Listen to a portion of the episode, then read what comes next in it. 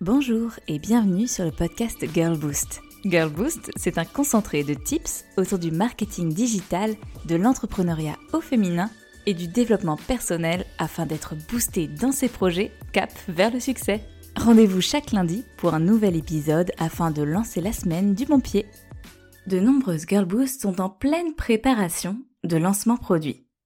Que ce soit pour des produits physiques, coucou les créatrices et revendeuses, ou pour des produits digitaux, hello les formatrices, freelance et infopreneuses. Psst, pour celles qui ne savent pas, les infopreneuses sont des entrepreneuses qui vendent leurs connaissances sur le web. En bref, coaching, conseil, formation vidéo. Girl Boost, c'est de l'infoprenariat par exemple. Je ferme la parenthèse. Un lancement produit, ça se prépare. Car oui, ce n'est pas la météo, le soleil et un grand verre d'eau qui vont faire décoller les ventes au lancement, mais bien une préparation fine et précise avec un plan d'action. Et c'est justement ce que l'on va aborder aujourd'hui avec six conseils pour optimiser votre lancement produit. Un sujet qui a largement été demandé dans vos coachings. Conseil numéro 1. Définir des objectifs. C'est la base de tout projet définir des objectifs clairs et précis avec la méthode SMART. Pour celles qui ne connaissent pas la méthode SMART, on a un article de blog sur le sujet à découvrir sur girlboost.fr. Car ce sont les objectifs qui vont ensuite conduire à une stratégie efficace pour les atteindre. Des objectifs SMART, ce sont des objectifs qui sont réalistes, mesurables et atteignables. Combien de ventes on souhaite atteindre avec notre lancement? Combien de visites sur la page de vente? Combien de clients ou de nouveaux clients pour ce produit? Combien de followers sur Instagram, d'abonnés à notre newsletter, de personnes touchées par nos publicités ou nos actions? C'est à vous de définir les bons objectifs qui vous permettront de savoir si votre lancement a été un succès ou non, et analyser ensuite pourquoi. Conseil numéro 2. Mettre en place une stratégie de contenu multicanal. Dit comme ça, je sais que certaines girl boost pourraient penser que c'est du chinois. Mais concrètement, qu'est-ce que cela veut dire? Tout simplement créer du contenu, vidéo, photos, etc. autour de votre nouveau produit et le proposer sur différents canaux digitaux. Vous pouvez reprendre vos canaux classiques, les réseaux sociaux, le site web, le blog, le podcast, la newsletter, etc. L'objectif?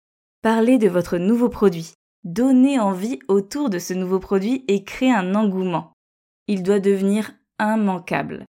Que l'on soit sur votre site ou votre Instagram, on doit suivre le développement de ce nouveau produit avec potentiellement du teasing avant, ça va arriver, et ensuite du contenu à valeur ajoutée au lancement. De quoi parle-t-on concrètement? Sans oublier la publicité. Car oui, on peut aussi penser aux canaux payants pour maximiser la visibilité de votre lancement les publicités Instagram, Facebook, le SIA, beaucoup d'options s'offrent à vous en fonction de votre produit.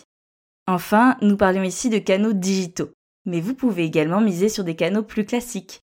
Le street marketing, l'affichage, la presse, la radio. Chaque lancement est différent et dépend bien évidemment de vos objectifs et de votre marque. À vous de jouer pour miser sur les bons axes de communication et les bons canaux. Conseil numéro 3 créer un rétro-planning précis. Une fois que l'on a une idée claire de notre nouveau produit, le produit à venir, et de la stratégie de communication qu'il va y avoir autour, le fameux contenu, on peut définir un rétro-planning. Le but, c'est de préparer le lancement du nouveau produit en bonne et due forme. Dans l'idéal, on doit prendre un maximum d'avance. Car entre le produit à créer, à faire et la communication autour, il y a de quoi faire. Le but de ce rétro-planning, c'est de savoir quoi faire et à quel moment pour être sûr de bien avancer à la bonne cadence, mais surtout de ne rien oublier. Imaginons que pour ce lancement, il y ait besoin d'un shooting photo. Eh bien, il va falloir potentiellement réserver un lieu ou le préparer si c'est fait maison, réserver un photographe, peut-être des mannequins, des figurants, préparer le setup, la décoration, prévoir le temps de retouche, etc. Donc un shooting photo, ce sera difficilement du jour au lendemain et il faut bien penser à toutes les étapes pour être dans les bons timings. Et il en va de même pour chaque action.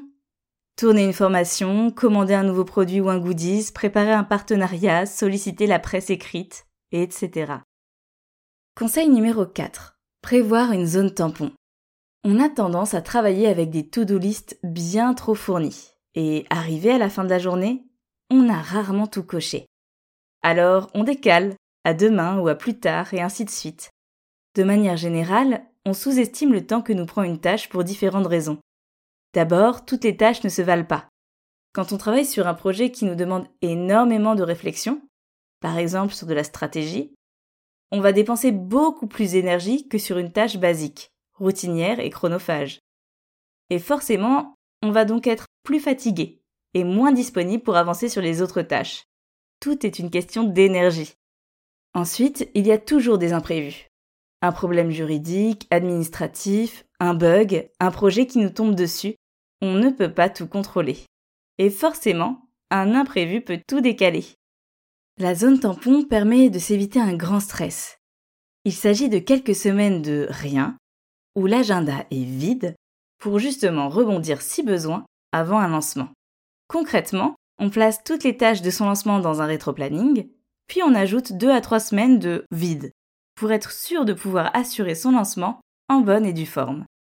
La zone tampon peut vous sauver la mise en cas de coup dur ou d'imprévu, et permet également de garantir le bon niveau d'énergie.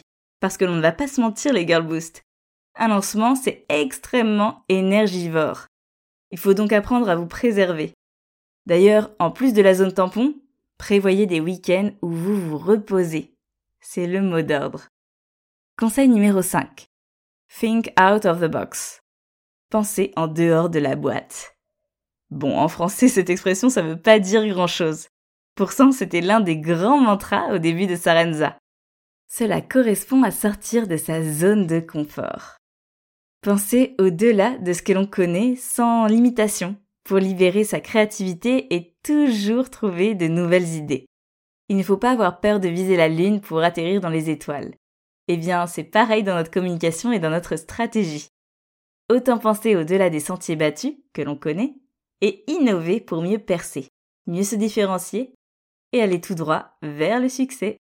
Bref, il est temps de tester. Conseil numéro 6. Il n'y a pas d'échec. Échouer, c'est se rapprocher du succès. D'ailleurs, en Amérique, il y a la tendance du fail fast.